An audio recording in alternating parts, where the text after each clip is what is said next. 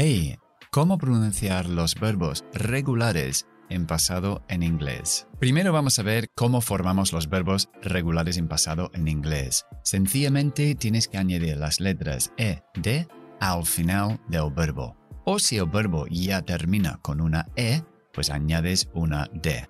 Por ejemplo, el verbo play, pues añadimos ed, played, y ahora es jugué. Un verbo que ya termina en e puede ser creer, que es believe. Pues simplemente añadimos la d, believed. Ahora vamos a ver la regla para diferenciar cómo se pronuncia esa d al final. En realidad, como muchas cosas en inglés, es una regla fonética. Depende de cómo termina el verbo, Así es como pronunciamos la D. Antes de avanzar, lo más importante que te acuerdas es que nunca pronunciamos la E que hay justo delante de la D.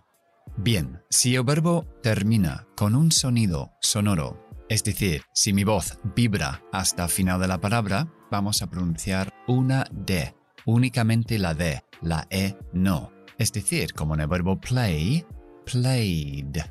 O el verbo moverse, Move en pasado, moved. No pronuncio la E, pronuncio la D porque va después de la V, que V es sonoro. Move, vibrando, moved. O por ejemplo, el verbo llamar, call. En pasado sería añadiendo la D solamente porque termina con L y la L es sonora. Entonces sería cold, cold. Escucha que se oye un poco de voz. Cold. Ok, vamos a ver ahora si la palabra termina en un sonido sordo. Es decir, una consonante que no se utiliza la voz para articular el sonido, como por ejemplo una K, una P o una CH. Después de estos sonidos vamos a pronunciar una T. Puede parecer un poco difícil al principio, pero con el tiempo te será más natural. Por ejemplo, en el verbo trabajar, work. Pues la K es muda, no utilizo la voz. Work. Entonces después pongo una T.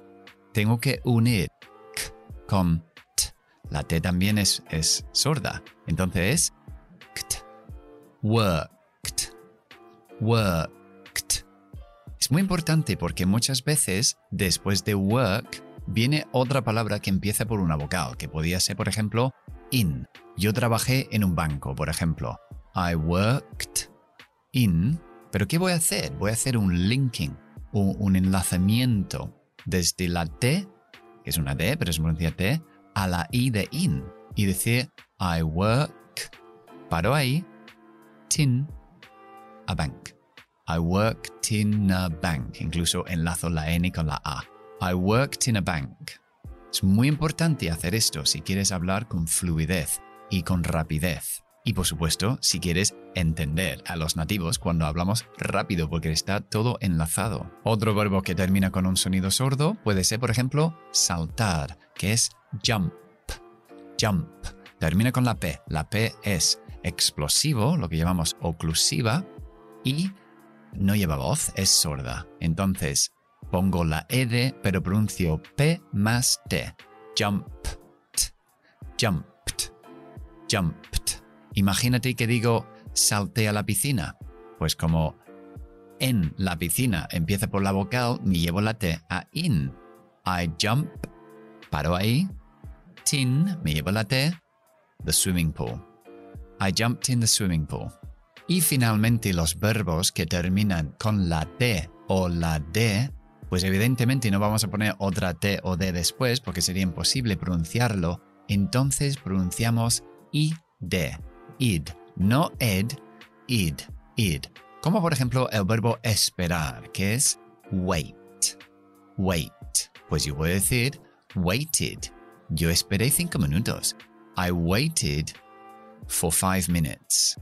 I waited for five minutes. Ese for, otro tip, viene aquí lo convierto en una schwa y no pronuncio la R. Hace th.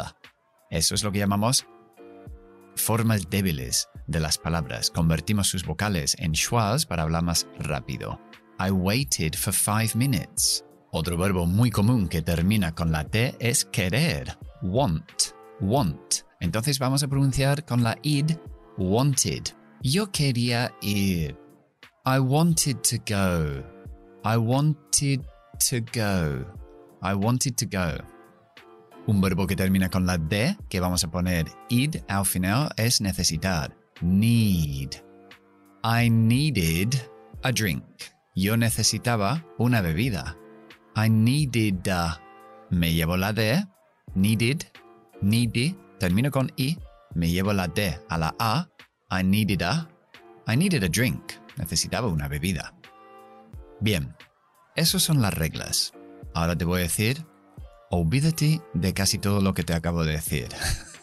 en realidad, en conversación, eso de t y d es muy bien pronunciado, pero en conversación hablamos muy rápido. Entonces, entre esa t, t tan aguda, tan escupida, y esa d, d, con tanta voz, hay lo que yo llamo... Eh, ¿Cómo le llamo yo? Yo le llamo. Hay un sonido escondido en limbo que es que es como una D, pero con, sin voz. Que la D es D, es una D sin el aire que va después con la T. Eso no. Así que es una mezcla entre una T y una D. Y eso es lo que solemos hacer en conversación. Entonces, yo trabajé, I worked. Yo cociné. I cooked. I cooked. Yo salté. I jumped. I jumped. Yo lavé. I washed.